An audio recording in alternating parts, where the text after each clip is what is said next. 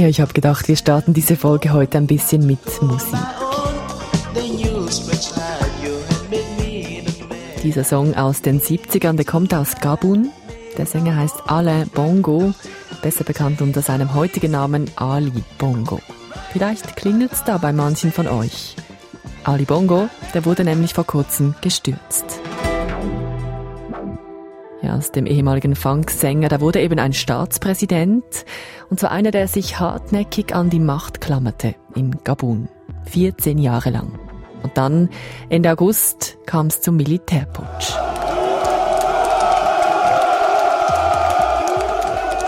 Heute weiß man nicht so genau, wo Ali Bongo ist. Und wie es weitergehen soll in Gabun nach dem Putsch, das wusste lange auch niemand.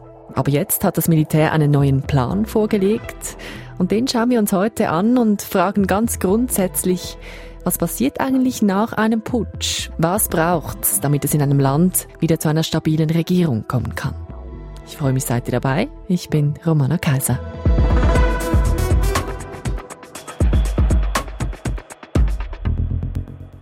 Ja, vielleicht bin ich ja nicht die Einzige, die nicht genau weiß, wo Gabun genau liegt.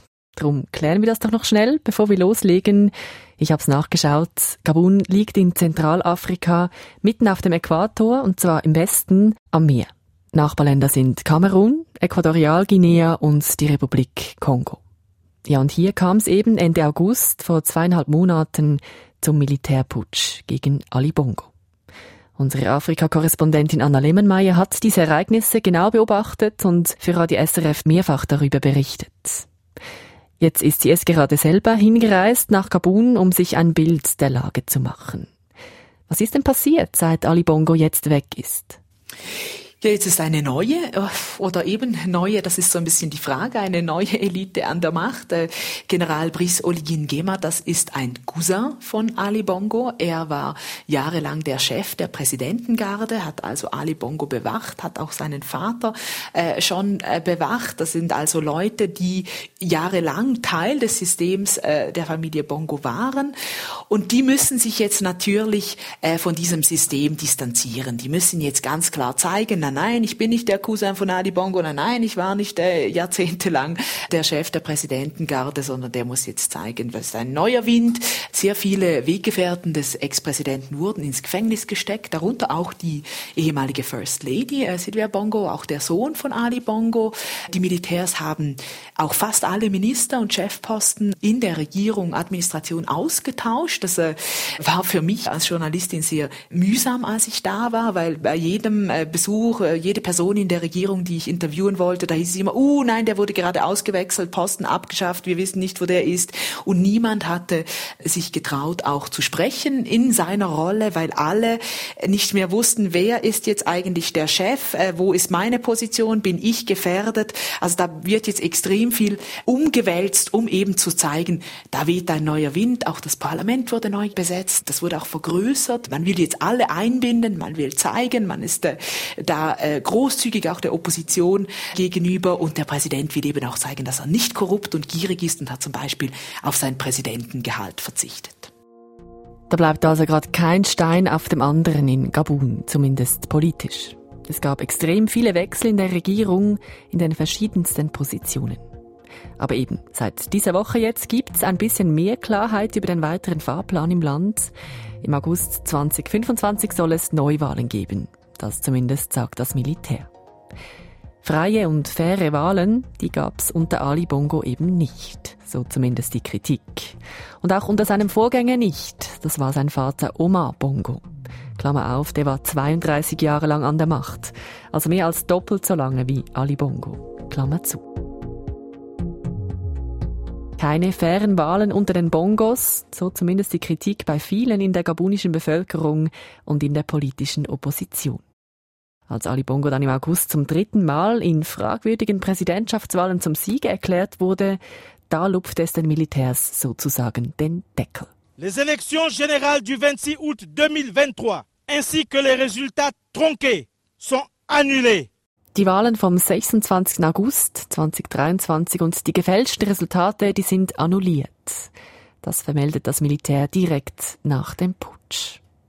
Und jetzt also will sich die Militärjunta zwei Jahre Zeit geben, um dann in Gabun demokratische Wahlen abzuhalten. Unsere Korrespondentin Anna, die hat da allerdings so ihre Zweifel. Ja, genau. Sie haben sich jetzt doch auch einiges an Zeit gelassen. Jetzt nach zwei Monaten ist aber klar, im August 2025 sollen Wahlen abgehalten werden. Die Junta hat allerdings gesagt, ja, der Zeitplan, der könne sich dann auch wieder ändern. Ich wäre jetzt da mal verhalten optimistisch, aber das ist wahrscheinlich etwas äh, Deformation professionell. Ich habe einfach in den letzten Jahren so viele Putschs in der Region als Journalistin abgedeckt. Keiner der Putschisten, die in den letzten zwei Jahren in Afrika die Macht übernommen hat, hat sie wieder abgegeben. Also, aber trotzdem, ich habe in Libreville auch mit einem äh, neu ernannten Senator darüber gesprochen, der wirklich gesagt hat, wir haben jetzt einfach diese zwei Jahre und das sind unsere Chance. Wir können jetzt äh, wirklich versuchen aufzuräumen und alles, was falsch gelaufen ist, zu korrigieren. Und es ist wichtig, dass wir da jetzt mitmachen. Also das haben eigentlich ausschließlich alle Menschen in Gabun gesagt. Diese Übergangszeit, das ist unser Fenster, um das Vergangene irgendwie wieder neu ausrichten zu können. Was braucht es denn, damit ein Militärputsch nachhaltig erfolgreich ist? Also ich meine, dass es dann in einem Land wieder zu einer stabilen Regierung kommen kann. Eine, die das weiß, ist Simon Schnabel. Die Politikwissenschaftlerin arbeitet am Leibniz-Institut für Friedens- und Konfliktforschung in Frankfurt und ist da Teil der Forschungsgruppe African Intervention Politics. Und da forscht Simon Schnabel eben unter anderem zu Putschen und deren Folgen in Westafrika. Ja, das ist natürlich stark kontextabhängig. Auf jeden Fall braucht es natürlich einen inklusiven Dialog mit den Oppositionsparteien, mit der Zivilgesellschaft, aber auch mit religiösen und traditionellen Autoritäten, die in vielen Ländern auch eine wichtige mediative Rolle übernehmen können. Es braucht ein klares Anfang und ein Ende, also eine möglichst kurze Dauer der Transition. Wir haben jetzt in den letzten Jahren gesehen, die Transitionen, die auf mehrere Jahre angelegt sind, haben bisher noch nicht zu einem Regierungswechsel oder zu Wahlen geführt. Die werden sozusagen hinausgeschoben. Und natürlich braucht eine Transition auch ein klares Mandat und ein Ziel. Eine Übergangsregierung muss also gut kommunizieren mit allen Seiten, mit allen Beteiligten. Es braucht eine kurze Übergangszeit und ein klares Ziel, wo das Land politisch hin soll. Im Falle von Gabun sind die demokratischen Wahlen 2025 das eigentliche Ziel, also eine Übergangszeit von zwei Jahren. Das geht aus der aktuellen Mitteilung hervor. Und ein Jahr vor der Wahl, also 2024, soll dann eine erste Fassung des neuen gabunischen Grundgesetzes vorgestellt werden. Also ein Plan steht da schon mal zumindest und wie das rauskommt, das sehen wir dann. Aber ich wollte natürlich jetzt von Simon Schnabel wissen, ob es denn Beispiele gibt für solche nachhaltigen oder eben gute Putsche. Die Antwort? Jein. Ja, es gibt insbesondere in Westafrika durchaus auch äh, Putsche, die als Korrektiv reagiert haben. Also beispielsweise in Burkina Faso 2014 gab es eine ja recht kurzfristige Übernahme durch Militärs im Rahmen von Massenaufständen und monatelangen Protesten gegen die Regierung von Blaise Compaoré, die dann durch eben diesen Aufstand zu Fall gebracht wurde und daran angeschlossen hat sich eine einjährige Transition, die durchaus auch von Militärs mitregiert wurde, die dazu geführt hat, dass es nach einem Jahr demokratische Wahlen gab, tatsächlich die ersten wirklich freien Wahlen in dem Land mit konkurrierenden Parteien. Und das ist auch bis zum Putsch 2022 so geblieben. Und äh, ein weiteres Beispiel ist vielleicht auch der Putsch in äh, Niger 2010, der auch in einem Kontext von einem Präsidenten passiert ist, der sich mit, ähnlich auch wie in Burkina Faso, mit einer Verfassungsänderung eine dritte Amtszeit sichern wollte. Und das Militär hat es verhindert. Äh, es gab dann eine recht kurze Transition, die dann zu Neuwahlen geführt hat. Die Positivbeispiele in Anführungszeichen, die Sie genannt haben, Burkina Faso und Niger, das hat jetzt zwischenzeitlich zu einer stabilen Regierung geführt, aber inzwischen wurden ja beide Regionen wieder geputscht. Also natürlich ist sozusagen, ne, was ist Stabilität und wo gibt es das überhaupt noch? Also ganz oft ist ja in Westafrika Stabilität mit semi-autoritären Regimen verbunden, die eben stabil waren, weil sie ganz viel Opposition und Zivilgesellschaft unterdrückt haben. Also von daher, die Putsche sind dann zwar ein Korrektiv, aber die brechen natürlich auch unglaublich viel auf und dann kommt es auch zu einer neuen Instabilität, weil es zu Reformen kommt, weil der ganze Staatsapparat vielleicht neu organisiert wird und so weiter. Also man kann schon insgesamt sagen, dass die Putsche natürlich immer auch kurzfristig zu einer politischen Instabilität führen, weil eben Altes aufgebrochen wird und erstmal sozusagen neu definiert, neu verteilt, reformiert und so weiter werden muss. Wer am meisten zu spüren bekommt, ob ein Putsch guten, nachhaltigen Wandel bringt, ist natürlich die Bevölkerung. Auch in Gabun ist das so. Die Frage ist natürlich, wie schnell das geht.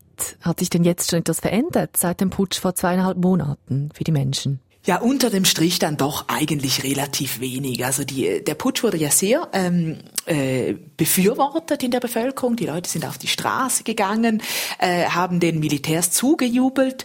Ähm, viele erhoffen sich einen Neuanfang.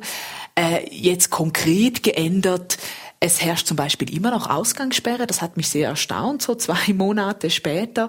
Das fanden die Leute aber jetzt nicht unbedingt äh, störend. Das ist auch relativ spät. Ich glaube, irgendwie von Mitternacht bis fünf Uhr morgens. Aber trotzdem, man sieht auch wahnsinnig viele Militärs überall. Das soll vorher schon so gewesen sein, weil einfach diese Präsidentengarde sehr präsent ist und auch vorher schon war.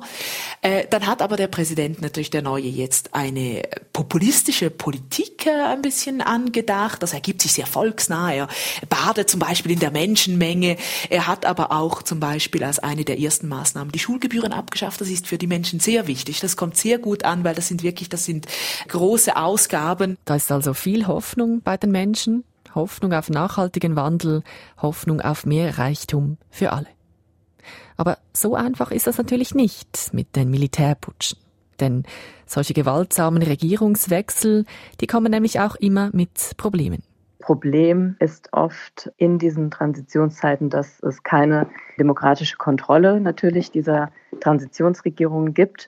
Es gibt manchmal Instanzen, die vielleicht die Aufgaben eines Parlaments teilweise übernehmen, aber natürlich nicht mit gewählten Vertretern und Vertreterinnen besetzt sind, sondern diese Aufteilung, wie dann sozusagen solche Transitionsparlamente besetzt sind, ist oft eine Aufteilung, die von oben bestimmt wird und es führt, selbst wenn auch zivilgesellschaftliche Akteure vertreten sind, ganz oft zu Problemen, wer repräsentiert wen, wer ist sprechfähig und so weiter.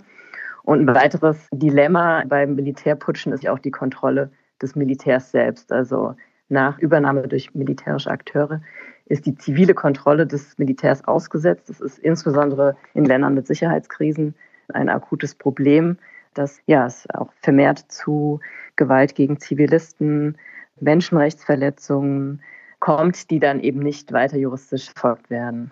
Die neue Militärregierung in Gabun, die versucht sich jetzt gerade mit allen Mitteln von Ali Bongo abzugrenzen. Aber das ist gar nicht so einfach. Seine Spuren, die sind immer noch sehr präsent, auch nach dem Putsch. Und was mir vor allem aufgefallen ist, ist eben, dass man noch sehr viel Ali Bongo sieht. Also eben vorher war Wahlkampf vor dem Putsch direkt, eigentlich unmittelbar. Das heißt, es hangen überall noch Plakate von Ali Bongo, Sonnenschirme, T-Shirts, äh, afrikanische Stoffe mit Ali Bongo drauf, die dann hier so als äh, Rock äh, umgebunden werden. Und das zeigt einfach auch, äh, viele Menschen in Gabun, die können es sich gar nicht leisten, eine derart dezidierte politische Meinung zu haben, weil man sich weil man einfach arm, äh, zu arm ist, um äh, zum Beispiel ein neues T-Shirt, das äh, noch keine Löcher hat, äh, wegzuschmeißen, auch wenn jetzt da der Präsident äh, drauf ist, der halt gestürzt worden ist. Und das ist mir fest aufgefallen. Also da, Ali Bongo ist rein optisch von diesem Wahlkampf noch sehr präsent. Ali Bongo ist also immer noch da in Gabun, zumindest auf den T-Shirts, weil sonst ist er nämlich so ziemlich von der Bildfläche verschwunden.